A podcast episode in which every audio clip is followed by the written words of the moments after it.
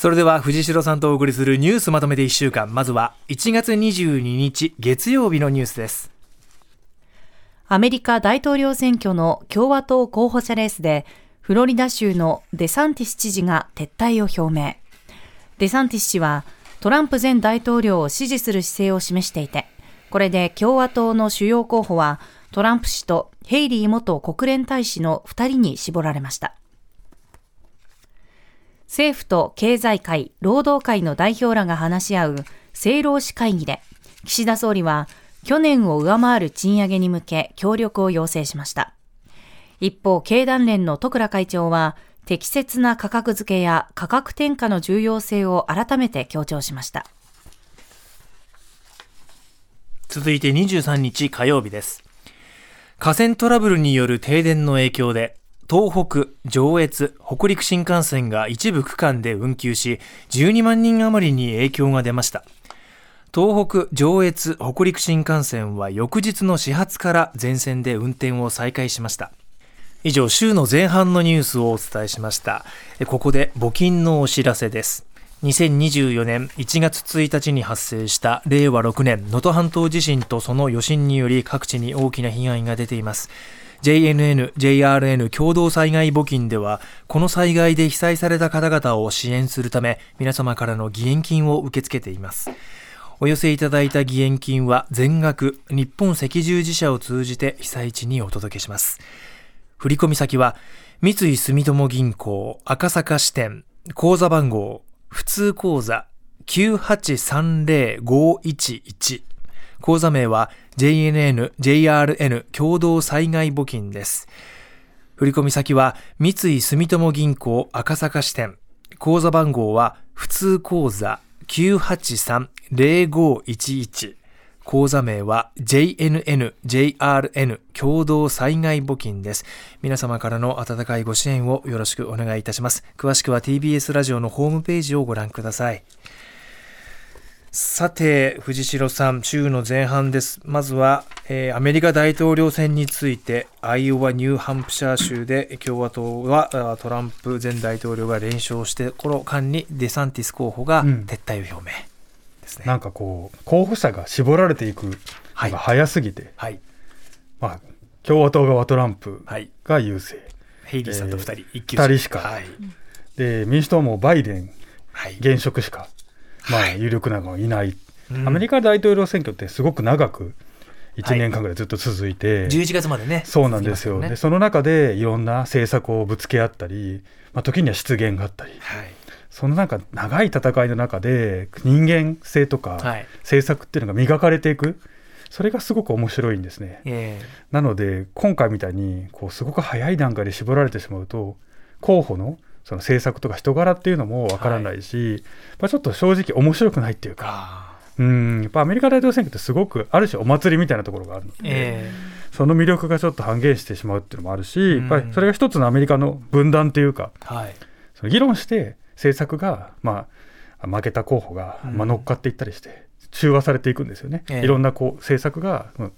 集まっていくっていうか、うんうん、そういうプロセスもなんかこう失われつつあるなって感じがします。確かに。もうと共和党で言ったらもうトランプか反トランプか、あという、はい、分断の方に。どんどんどんどん進んでいくような。どっちに乗るのって感じになっちゃってしまう、えー、確かにそうですね。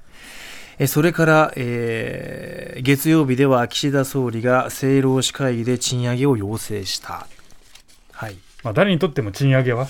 まあ、物も上がってますしね、はい、あの望ましいというか、うん、で私は大学で教えてるんで、ええ、特に若い方の賃上げぜひ進めてほしいなと思っていて、うん。うん、やっぱり昔自分が若い時に比べると社会保障費の負担ってものすごく割合が大きくなってしまっていて、手取りがすごく少ないんですね。はい。若い人たちの手取りをやっぱ増やして、はい、働いたらこう未来が明るくなるんだっていう風な形の社会を作っていかないと、うん、低成長シュリンクして、うんまあ、あの下り坂みたいな社会でいいんだって言ってるような方もいますけど、ええ、それじゃ未来が見えないんで、ん。未来が見える社会にするためにも賃上げ、ぜひ進めてほしいです。そうですね、えー、それから、えー、火曜日には新幹線の停電、この運転の見合わせで、かなりの人、12万人ですか、影響が出た。まあ、乗ってた方もいらっしゃるかもしれませんけども、聞いてる方の中に、そうですね。まあ、インフラへ結構なんかこういうのってなんとなく目につくなっていうか気がしてて、はい、そのインフラへの投資30年間もこれ変えてなかったと、はい、開通してから。でも実はなんか2005年ぐらいに山手線で同じようなことが起こってたって報道があって、はい、その時にも点検したっていうんですけれども、うん、やっぱりなんかこう目に見えないところにお金を入れるっていうことがちょっと忘れされてるんじゃないかな、うん、で、まあ、お正月の JAL の事故を見ても、えー、普段何気なく感じてるようなものでもやっぱ安全に投資するって目に見えないところですけど大事なことなので、うん、まあ、もうちょっとこの目に見えないところでもしっかり安全に投資していくっていうそれをやっぱりこう大事にしてほしいですね。うん。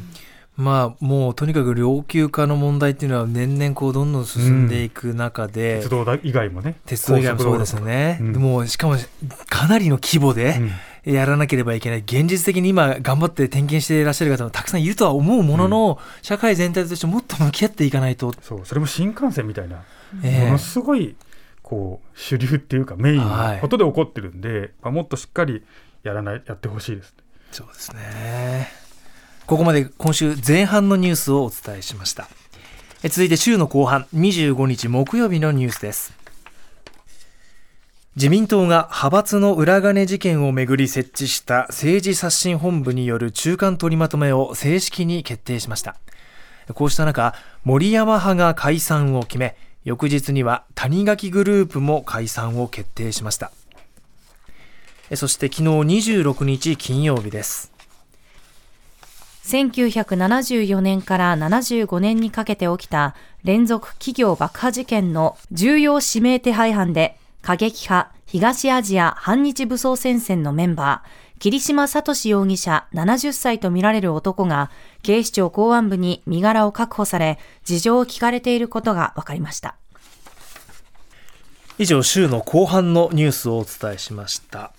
えー、政治と金の問題政治刷新本部藤代さんこの中間取りまとめ、まあ、決定したということにはなっています、うん、はい、はい、なんか派閥を解散したらいいみたいな、はい、そんななんか雰囲気になってる気がしてて、はい、そもそもこれはやっぱり政治とお金、はい、きちんとお金が処理されてないって問題だったはずなのにいつの間にか派閥を解散したら OK みたいな話になってないかっていうところがすごいやっぱり気になっていて。はいぱり政治と金ってずっと議論されてることだし、うん、それでまあ政治政党への助成金とか増えたりとか、はい、これまでの経緯もあるわけですから、えー、きちんと政治と金の問題政局とか派閥とかどの派閥がどうのこうのみたいな影響力がどうのうんぬんみたいな話じゃなくて、うん、政治とお金の話はしっかり議論して、はい、それをどうやっていくかっていうことをまあみんなで話し合う必要があります、ね。うん、その本質を変えるために、うん、まあ、派閥を解消すると、まあ、避けて通れない道ではあるものの、なんかそっちの方から永田町の動き見てると、やれ、えー、派閥が解散して、今度は小渕さんが派閥を大会する、うん、それは、えー、永田町の中では歴史的なことなんだって、次の選挙に向いて、俺たちもこうだ、ああだみたいな方が、そうなんですよ、そっちの方ばっかりこう伝って、そういう話じゃなくて、来ちゃいますもんね。うんまあ、実際に、まあ、国会もこれから追及をどんどん受けていくということになっていくんですけれども、まあ、昨日また、あの、安倍派幹部議員の、だった方のね、会見とか、うんうん、ようやく行われてますけど、なんかこう、説明責任果たしますって言ってるけど、その会見の場で、その場で分かりやすい説明しちゃえばいいのに、うん、しない人もいっぱいいたりして、そうです、ね、疑問疑問だらけなんですよね、まあ、このことを私たちは覚えて、やっぱり国民が投票するときに、はい、まあ、しっかり判断していきたいなそうですよね。はい、はい。それから、えー、昨日ですね、驚きました、うん、えー、桐島容疑者とみられる男が確保された、うん、ですね。何の事件かわからないけれども、はい、めちゃめちゃ街角で見る顔、うん、そうですよ。じゃないですか、はい、あこんな昔のこの白黒写真、誰なんだろうみたいな、まあ、そその、まあ、人物なんじゃないかというところですし、えー、まあ、確認してる、まあ、かつ、まあ、容疑なんで、本当にその犯人っていうか、関わってるのかっていうところも、まあ、推定無罪としては保留したいところなんですけど、はい、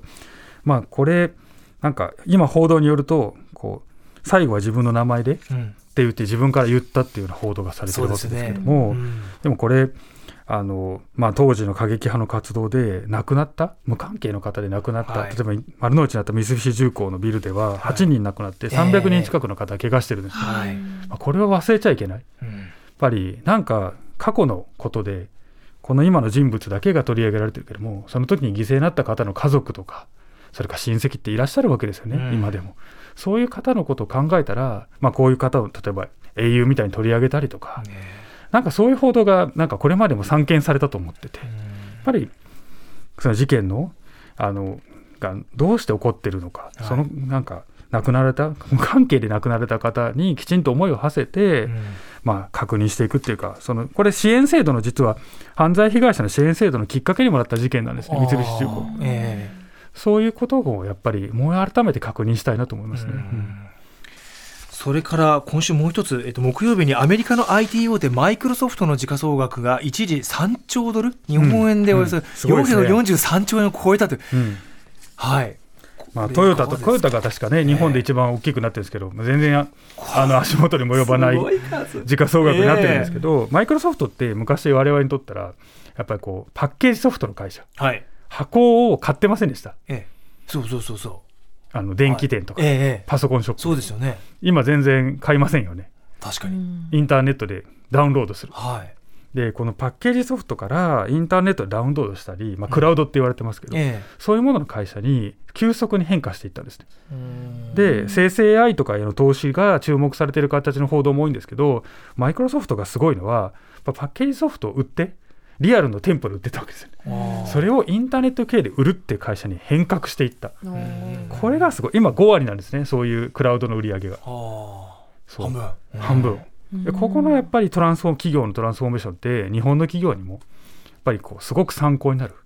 うん、あのことが多いなと思っていて、パッケージを売った人が偉かったわけですね。それがダウンロードした方が偉いってなるのってすごく大きくないですか？うんこれ大きく変化をさせていろいろ周りからの評価も変わってきてるわけですよね。そうですね。そのやっぱり社員の評価、はい、それを変えることによって企業がどんなビジネスをしていくのか変えていく、うん、そのまあある種のお手本みたいなことなので、うん、これから日本の企業もトヨタとかも今例えば車じゃなくてモビリティだとかです、はい、そういうものの大きな参考になるかなと思います。うんうん、はい。ということで今週1週間のニュースをまとめてお伝えしました。